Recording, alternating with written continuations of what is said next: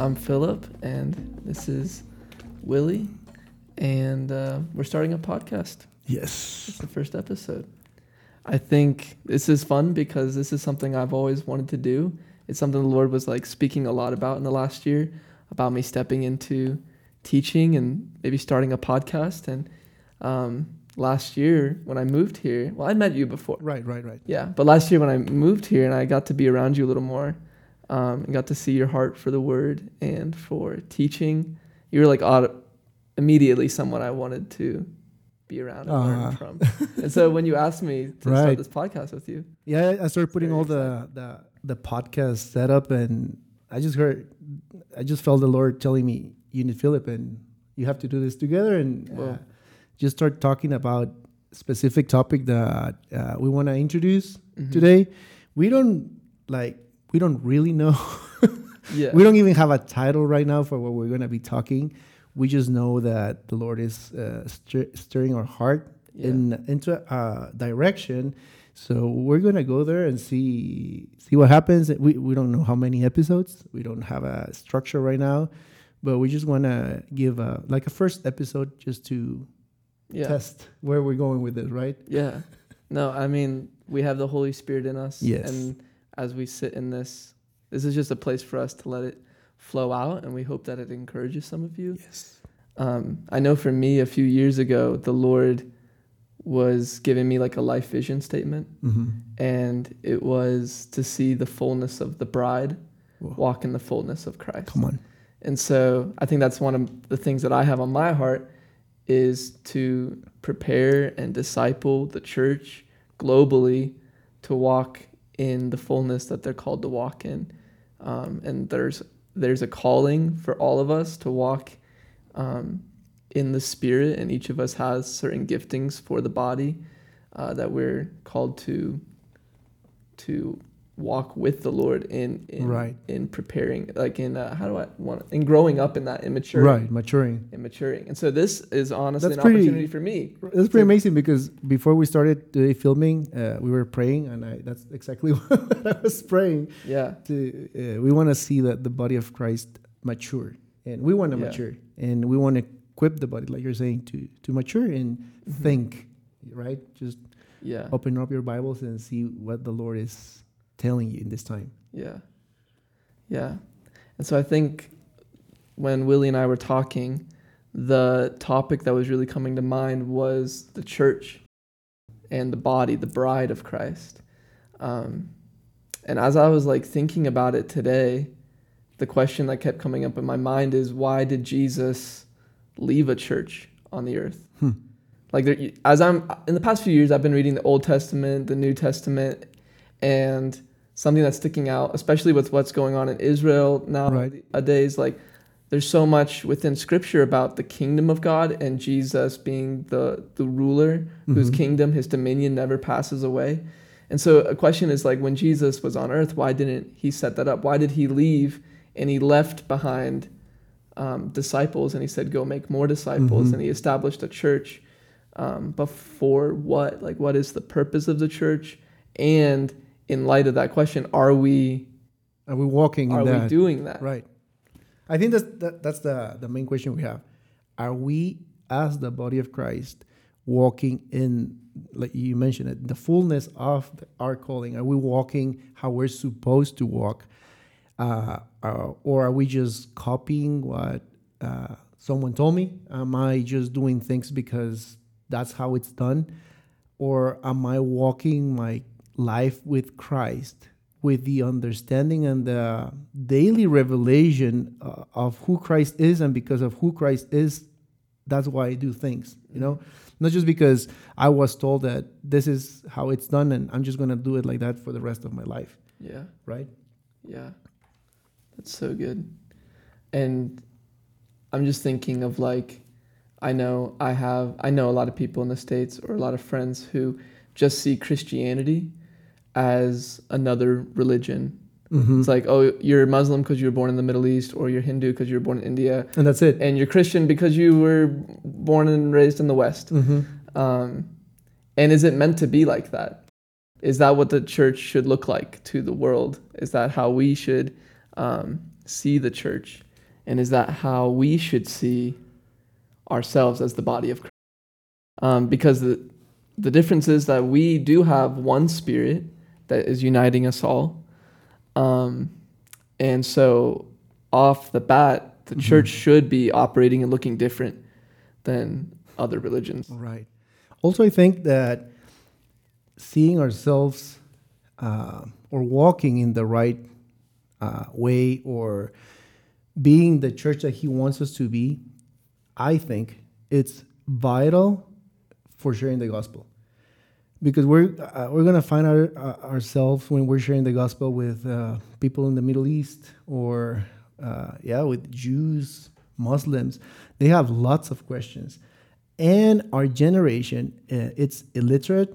We don't read, we don't study. So whenever there's questions, we just answer by saying that's how it is or that's what I I that's what I heard. But I think it's time for our generation to open the Bible, to meditate in the Word. That's what David says constantly Yeah. in the book of Psalms. Meditate, give me wisdom, uh, help me, help me to to love your Word, your law. And I think our generation needs that to be able to walk as the church that He wants us to to be Yeah. because without the word is like we're not going anywhere and we're just repeating things to people and we're preaching of a jesus that we don't really know that we don't Yeah. we don't uh ponder to of of a we're just repeating what we've heard Yes. even with songs even with many uh topics uh, like i was thinking right now uh, i really want the return of jesus and maranatha i mean but now the word maranatha it, it become has become like a, a trend hmm and we just say maranatha but we don't know who is coming we don't really Yeah. know the one who's coming Yes. and the church needs to be awakened to that reality. of Like, I need Yes. to know the one who's coming. The, the book of Revelation says that he made us a kingdom of priests. And as priests, we're supposed to come to his presence daily Yes. and just look at him and gain revelation of the person of Christ uh, so that whenever we go to share the gospel with someone, we're telling of a fresh encounter with Christ. We're telling them about Christ. And as we go and read some verses in the book of Acts, we'll see that the church that that's how the church was growing. They were preaching Jesus instead of preaching their own ideas or their theology or their so conceptions. They were preaching a person yeah. the person of Christ. But if, as the church, I'm not spending time in the presence of the Lord, I'm just telling nonsense, yeah. right? Yeah. Yesterday I was thinking, I was reading Revelation chapter one, Uh-huh. and it calls Jesus the faithful, The faithful, witness. witness. And and it also calls John the Mhm. witness of the word of God Right. and the testimony of Jesus Christ.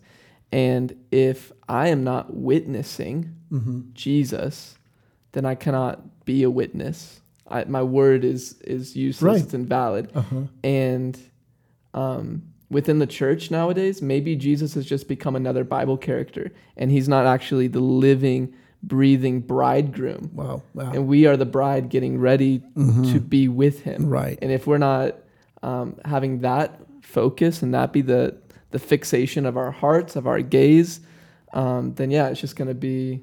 Yeah, we're just telling stories. This is just like uh, I just do this to feel good or to be safe. exactly. Um, I think you, you hit an important point in there is that faithful witness. Because Jesus is the faithful witness because he will never like hide the the corrections or the Yeah. the hard things and he will never also exaggerate the, the the truth because he is truth in person. That's why he's faithful in what he's witnessing, whatever he says. But like you're saying, that's a challenge to my life to be a faithful witness to the nations, to the people, to my family. yeah. But I cannot be a faithful witness if I'm not looking at the faithful witness who is Christ, yeah. right? Um, so I think that as the church, as the body of Christ, we need to start moving into that direction and, Yeah. and see if we are walking in that or we're just uh, going through the motions and doing church every Sunday because that's what I'm supposed to do. And like you're saying, just because I feel good about myself, spending two hours at church on Sunday, and then the rest of the week I kind of like open my Bible or just Yeah. not not having a, a, a real relationship with Christ, right? Yeah. Yeah. And so I think kind of the thing that's been hitting our heart is especially after going to the Middle East, you see the desperation and the need for Mhm. life. Right. And as we get in the word, as we abide, as we bear fruit, as we see him rightly, our hearts start to burn for this Mhm. thing. And then you look around um, at your brothers and sisters or at what people are calling themselves the bride of Christ. Um, and we have this passion to see it represented well, the, Mhm. the name of Jesus represented well. Um, and that it's actually being moved forward. His return is being moved forward. His name is being moved forward in the nations. And so, again, our heart with this podcast is we look around and we see thousands and thousands of denominations yes. who are so willing um, to fight each other over what they believe more than they're willing to go and bring other people to the gospel. I think that's the key of this uh, podcast. Yeah. That- that's it. and so, how did we get here? Yes. Um, and I think we're gonna over time walk through church history Mhm. and kind of explain here's the big moments um, where things maybe took a wrong turn Mhm. or a right turn in Right. church history. Because now we're talking about this, so there is the Lord is still moving. He is gracious. He is um, reviving the church. Uh, but we want to talk about that. And in the beginning of the book of Acts, um, Jesus is teaching his disciples the things that are concerning himself and the things concerning Scripture, and he gives them the Great Commission Right. and then he ascends into heaven. Um, but he tells them before um, he ascends, go and pray and wait in the Holy Spirit. You know, John baptized with water, but I'm about to baptize you with the Holy Spirit with fire. Mhm. And so then the believers they go to the upper room and they pray, and um, the Holy Spirit falls upon them at Pentecost. And this is when we get the great um, sermon that Peter gives in Acts chapter two, where three thousand people end up Are added. coming to the Lord in one day. Mhm. Um, and so the church goes from 300 people or 100 people Mhm. to 3,000. over 3,000 people um, in one day. Um, and so then now there's 3,000 people. What does, and they're mostly Jews. Mhm. Um, it's a, at this point in time, it's a Judeo centric like body of believers. Um, Right. So we have to understand that too of the church is the um, child of the Jewish nation. Mhm. Um, and so the ways that they would think at the beginning or the ways they would act very at the beginning Jewish. is very, yeah, very Yeah. different than, um, Of what we have now. yes. Right. So, but in verse 42, um, there's a little paragraph Mhm. and we can get a lot of insight onto the culture of the early church here. So I'll read this. In verse 42, it says, They devoted themselves to the apostles' teaching and the fellowship, to the breaking of bread and the prayers. And awe came upon every soul, and many wonders and signs were being done through the apostles. And all who believed were together and had all things in common. And they were selling their possessions and belongings and distributing the proceeds to all as any had need and day by day attending the temple together, breaking bread in their homes, they received their food with glad and generous hearts, praising God and having favor with all the people. And the Lord added to their number day by day those who were being saved. Mm. Wow. Yeah, there's a lot of things that we can highlight in those verses. I I think the first thing that stand out, um, it's when it says that they devoted uh, that word. I, I don't know how it says a different version, but this one says Yeah. devoted themselves to the apostles' teaching and the fellowship. Mm. Just the, I mean, we can just stay in that. Yeah. uh, are we walking uh, like that?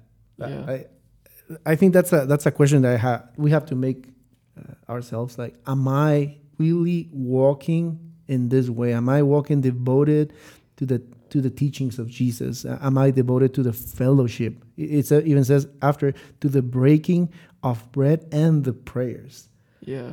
and uh, that's that's like the core of how how their meetings were, how they were um, spending time together, remembering Jesus because by, by this time Jesus is not with them anymore. Yes. So that's when the, the church is being born. Like you were saying, most of them are Jewish. And, uh, and as we keep reading the book of Acts, we'll see how Gentiles also are added. And things start to change and and the dynamics change. But at the end, are we devoted to his teachings? Are we Yes. devoted to, to, to his word, to his precepts, to, to the fellowship and the breaking of bread and prayers? Yeah. Yeah, and that devotion is a action. Mm-hmm. It's not it's not a okay, I believe this now. Mm-hmm. Um, but it's like I have to maintain this. I have to um, persevere and press into this. Because I know, like for me, I had many friends when I was a child that I loved dearly, and I knew everything about them. I knew the sound of their their laugh. um, I knew what they liked. But when I wasn't with them anymore, and I wasn't devoted to like In the talking relationship, to them, to yeah. keeping up with them, over time, um, my love for them has grown cold, in a Cold, way. right? Yeah. I don't know them. I don't Mhm. know. I don't even know what their voice sounds like. I don't know what they're doing in life. Um, and we don't want that to be our relationship with Jesus. Mhm. And so there's a devotion immediately off the bat. We have to keep this. This is precious. Right. Um, like what Jesus was was talking about in in Matthew 13 when he's like, the kingdom of heaven is, it's like a man who found a treasure in a field Mm. and then he goes and sells all that he has to buy that field. And this is the attitude that they Right. had of like, It was a treasure. all things are, are loss. I Mhm. have to devote myself to this. That's so good. Yeah, and uh, uh, and and if we examine our, our lives, many times church is not a place of uh, celebrating. Because I, I was uh, reading today uh, on a book that was talking about this specific gathering, the day that the day of the week that they will come, and I, I'm Yeah. not gonna get into the the, Yeah. the the talk of it was the Sabbath day, the eighth day, or the seventh day. I- I'm not gonna get into that right now, but the day that they would choose to uh, fellowship to do this, to devote it themselves to the teachings, to have fellowship, to break the bread, uh, to prayers, it was a day of celebration. They Yeah. would come to celebrate, but they will celebrate what they've been uh, cultivating throughout the week. Yes. So it was like I, I get together with you and we pray together, we break the bread, and we celebrate Christ in our lives. And church uh, nowadays, it is a celebration, but many times it's not centered in the person of Christ. It's more more centered in the achievements that I can make, in my success, in my money, in how I can become Yeah. a better person.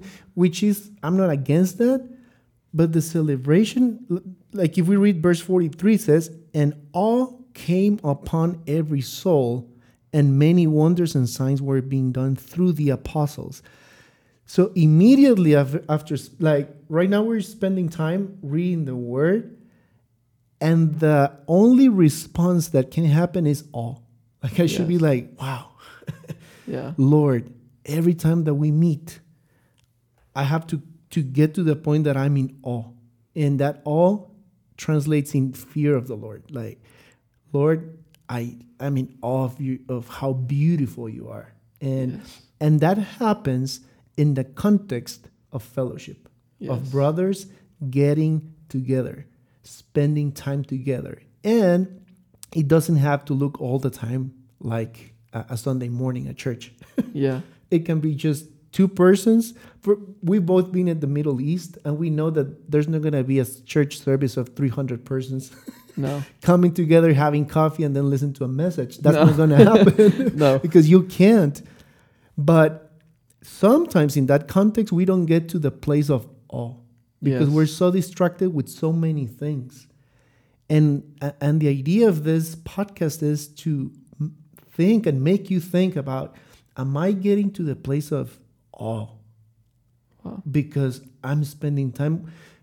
Uh, I I know that you spend time with brothers and sisters in the Middle East, and when you're in the setting of just two or three, you just cry because you're like, you love Christ in the midst of tribulation. You're- being persecuted for this Yes.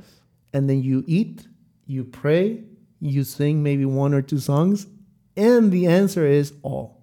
Yes. Like uh, we've been with people from Turkey, from Israel, from different nations, and when whenever we go back home uh, with my wife, we're like, "Wow, this just you're in awe Yeah. of the beauty of Christ in them." Yes. because you see them going fervently, even they're being persecuted. yes. But in, in the Western side of the world, we're so distracted with so many things that we can't Yeah. get to the place of being in awe of, Chr- of the person of Christ.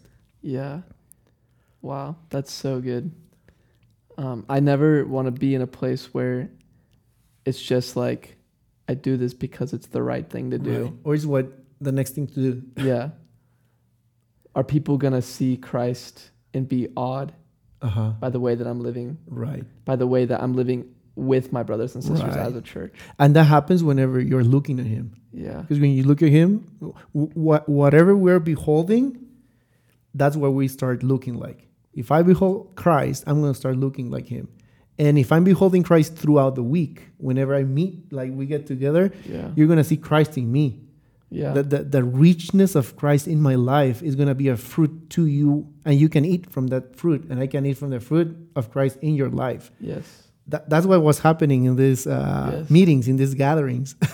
Yes. And that's why it says also many wonders and signs were being done through the apostles. It Yes. was in that context. Uh, It's just it's just beautiful. Yeah. yeah. And that their heart wasn't to be exclusive either, Exactly. but to have all things in common Mm, and even in sacrificing to give away their possessions and belongings to those who had need to bring people into that. wow. I think if like what you were saying with what you behold, um, if the way that we're approaching the church Right. or the way we do church is um, just to hang out with people hmm or it's a schedule. I know I should. I feel bad, and this m- will maybe make me feel better. hmm Um, that mindset isn't ser- that's serving us. Right. Um, Exactly. Wow. And so even like here, I'm I'm kind of like It's about you. yeah. I'm even thinking, okay, where are there ways that even though I'm a missionary, Right. that that has become um, more of a title Uh-huh. than a response to Right. the way I'm seeing him. wow. Um, so that's even making me think about where there ways I need to sacrifice in bringing, in in in loving you, Right. loving those around me, hmm and bringing other people into that community Right. of love. Wow. Yeah, and it's even mentioned twice in this uh, chunk of verses that they will break bread together in their homes. Yeah, Uh, and we'll get there at some point in this podcast. But I think spending time at homes, breaking bread, having this kind of conversations, that's how this, like this um, example of, of a gathering of, of the believers, the fellowship of the believers, says the ESV. yeah, It looked like that. They will spend time eating and just talking. yeah, But we are so used um, to sit down in a chair and receive a sermon every Sunday, taking notes of things that we don't apply throughout the week. yeah, A- And we are so used to that. yeah, Going back again to spending time in the Middle East, that doesn't happen like that. They just get together in a coffee shop or hiding in a home and they open the Bible and they just read a couple of verses and they are transformed because because his word is alive. Yes, and and it's not this is the what that wasn't written to be just heard in an auditorium just listening to someone preach or teach. It's alive and i'm supposed to eat of that daily so that i can look more like him so i can be transformed Yes. by him so that the power of christ can uh, transform my life to the point that i can speak of him to others but it, but it was it, it was a lifestyle right? yes, It wasn't just a Sunday thing. It wasn't just a fad or a, a trend. It was dining room tables and Yes. living rooms Yes. more than it was pews Mm, and exactly. pulpits. You were talking about before we started about tradition. Yeah. Yeah. So before I went to the Middle East, um, there was this professor that we got to learn from, and one thing he said really stuck with me. And he said that there's no such thing as sacred form, only sacred meaning. Mm. And um, within church culture, we hold a lot of things sacred. Right. It's like kids ministry. We need to have kids ministry. We need to have like make sure that that the, Men's. the sermons are this amount of time and we play three songs at the beginning. Um, or in other denominations, it's like we have you know mass every single day. We're all gonna read this, and there's a certain way to do things, Right. and you have to come under this set of doctrine. Um, and there's a lot of sacred things we do Traditions. we that we hold sacred Right. traditions rituals um, or just like ways we do things a method that we do things um, that we hold very sacred and i think the point he was trying to say is that there's not anything man-made or Mhm. anything in creation that is m- more sacred than the one who created it Right. and so uh, th- than the creator. So, getting back to if we have traditions, Uh huh. um, are we holding them as sacred or are we holding what they represent as Wow. sacred? And so, coming back to the heart of communion, coming back to the heart of um, of, of sharing the gospel, Mhm. coming back to the heart of baptism. What do these things that we do as ritual mean? Um, what does worship mean? Hmm.